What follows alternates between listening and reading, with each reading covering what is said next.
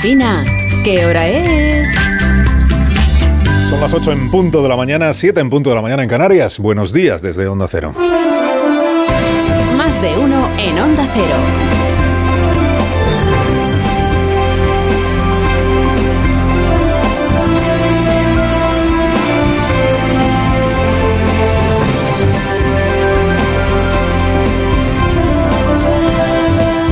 Como están, además de Laos, eh, bienvenidos a una nueva mañana de radio. Corresponde al gélido 23 de enero del año 2023. ¿Y usted qué? ¿Usted entiende lo que está pasando en España? Cuando por la mañana te das cuenta que no entiendes lo que está pasando en tu país, es el momento de abandonar la política. Oye, por un momento, por un momento pareció que Feijó iba a anunciar ayer que abandonaba. Se hizo un silencio entre los asistentes al acto político del PP, pe- pero no, no lo decía por él, lo decía por el otro, o sea, por su antagonista, su adversario, el hombre que hasta final de año ocupa el sillón al que él aspira. Y después de fin de año, pues ya veremos cómo queda el asunto. O sea, Sánchez, porque quien no entiende lo que está pasando en su país, según Feijó, es Pedro Sánchez. Sánchez no puede salir a la calle. ¿Sabéis por qué? Porque la calle ha abandonado a Sánchez. Y este, por tanto, es el momento de coger el relevo de la calle. El relevo de la gente que vive en la calle, el relevo de la gente que nos está pidiendo por la calle que haya un cambio político en España. A ver, vivir, vivir, lo que se dice vivir. En la calle eh, vive bien poca gente, afortunadamente, en, España. Vivir, vivir. Pero pedir, lo que se dice pedir, es verdad que hay millones de personas que están pidiendo un cambio político en España. Lo que está en duda es si esos millones son más que los millones que prefieren que el gobierno siga siendo del mismo color político. O sea, que no haya cambio político en eso. Y de eso va todo este año que tenemos por delante. De ver cómo queda el examen final en el mes de diciembre. El aspirante a gobernar, que es Feijó, puso ayer deberes a sus candidatos a los ayuntamientos y a los parlamentos autonómicos. Deberes, no solo ganar, ganar con mayorías absolutas. O sea, traducido, no solo ganar, hacerlo con la contundencia suficiente como para convertir en irrelevante a Santiago Abascal. El objetivo es anular a Vox, a la manera de Juanma Moreno en Andalucía y justo al revés que Fernández Mañueco en Castilla y León. ¿Para qué? Pues para no tener que arrastrar Núñez Feijó en la segunda parte de la campaña, a partir del mes de mayo y hasta diciembre, no tener que arrastrar la sombra de las negociaciones, los, las ofertas, los pactos, los no pactos entre el PP y la extrema derecha. Visto lo visto este fin de semana, claro, ese sería el escenario anhelado por el Partido Socialista que aun perdiendo el PSOE E las elecciones del mes de mayo, pueda beneficiarse Pedro Sánchez del coleo de noticias, el goteo de noticias sobre coaliciones de gobierno. Quien quiera saber qué haría un hipotético gobierno de Feijó con Abascal en España, no hace falta más que ver qué es lo que está haciendo Mañueco y Vox aquí en Castilla y León. Desempolva el presidente a falta de mejor estrategia esta que ya empleó en las autonómicas andaluzas con escaso éxito. El miedo a la coalición del PP y Vox. No puede decirse que sea sutil la, la campaña gubernativa. ¿no? Que se hace siete días, lunes de la semana pasada, no había acontecimiento más relevante en este país que un requerimiento que había enviado el gobierno central a la Junta de Castilla y León para que cesara en la aplicación del protocolo nocivo para las mujeres que desean abortar. Al cabo de cinco días de confusión y de debate, Sánchez el viernes dio por amortizado este asunto y por rentabilizado ya electoralmente, ya está sobradamente exprimido y renunció a seguir requiriendo y requiriendo y requiriendo. Un engaño de Sánchez, un hombre sin escrúpulos, una sobreactuación. Mañueco cantó victoria el viernes.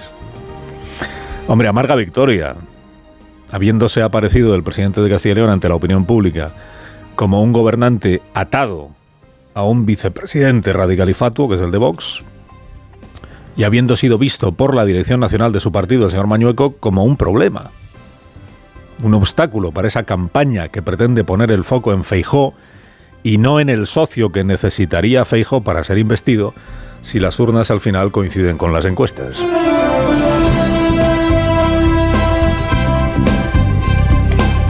El gobierno hace caricatura de la manifestación del sábado pasado en la Plaza de Cibeles de Madrid. Allí varias decenas de miles de personas se manifestaron contra la política de Sánchez, contra sus incumplimientos y contra sus pactos con el independentismo. La ministra María Jesús Montero despacha esa manifestación como una concentración de nostálgicos y enemigos del progreso. Solo ruido, solo intentar que no se escuche la música del progreso y ondeaban al viento banderas preconstitucionales, las banderas del aguilucho. Lo que se pretendía es volver a la España negra. Ruido para que no se escuche la música del progreso. Es bonita esta frase. ¿eh? Bueno, abrió camino el presidente eh, del gobierno del jueves en Barcelona, cuando situó la manifestación independentista en un extremo y la manifestación de Cibeles en el otro extremo, e insistió en ello en esa misma imagen este sábado en Valladolid. Entre los dos extremos, naturalmente, está él con la gente. En Barcelona, unos manifestantes nostálgicos que defendían y defienden una España rota. Como hoy en Madrid, otros manifestantes que defienden una España uniforme y por tanto excluyente. Pero entre esa manifestación de Barcelona y la de hoy de Madrid está la inmensa mayoría de españoles y españolas que queremos una España unida. Claro, se le pasó por alto mencionar al presidente Sánchez que así como él es incapaz de pactar nada con quienes se manifestaron en Madrid el sábado, lo viene pactando todo con quien se manifestó en Barcelona el jueves. Su nombre, por si el presidente lo ha olvidado, es Uriol, Uriol Junqueras. Su cargo es presidente de Esquerra Republicana de Cataluña, compadre del presidente y coautor de la derogación de la sedición y el abaratamiento de la corrupción. Indultado por Sánchez, en compañía de otros que también estaban condenados y que también se manifestaron el jueves, como Oriol Junqueras. Si los nostálgicos independentistas del jueves pasado en Barcelona, Junqueras entre ellos, Esquerra representada en esa manifestación, defienden una España rota, la pregunta para el presidente es qué hace gobernando tan cómodamente con quienes defienden eso. Porque no es, él no es verdad, él no está en el centro entre los decibeles y los independentistas de Barcelona. Él los pactos los tiene con Esquerra, con el PDCAT y con Bildu. Gobierno de la gente. Este ciclo político en nuestro país se estudiará en las facultades de economía y durante muchos años será referencia en la historia de este país sobre cómo hay que hacer las cosas cuando vienen crudas. En la campaña permanente que padece España los socialistas, ayer la ministra Montero, el señor Espadas, líder del PSOE de Andalucía, resucitan este eslogan un poco caduco de el gobierno de la gente, mientras el equipo de persuasión y propaganda del Palacio de la Moncloa le organiza a Sánchez actividades extraescolares en las que poder mostrarse, conducirse como un ciudadano común y corriente. El ciudadano común y corriente que recién aterrizado el Falcon procedente de Davos se deja caer por Coslada para jugar a la petanca con un grupo de jubilados de su partido que le celebran lo bien que habla inglés y la actualización de las pensiones. El ciudadano corriente que aprovechando que ha ido a una cumbre en Barcelona se deja caer por una librería para regalarle un libro a Salvadorilla y suspirar por lo feliz que le hace perderse entre los estantes. El ciudadano corriente que aprovechando que tiene un mitin en Valladolid se deja caer por la escuela juvenil del ayuntamiento para disfrutar del hip hop y mencionar que su gobierno acaba de aprobar el Estatuto del Artista.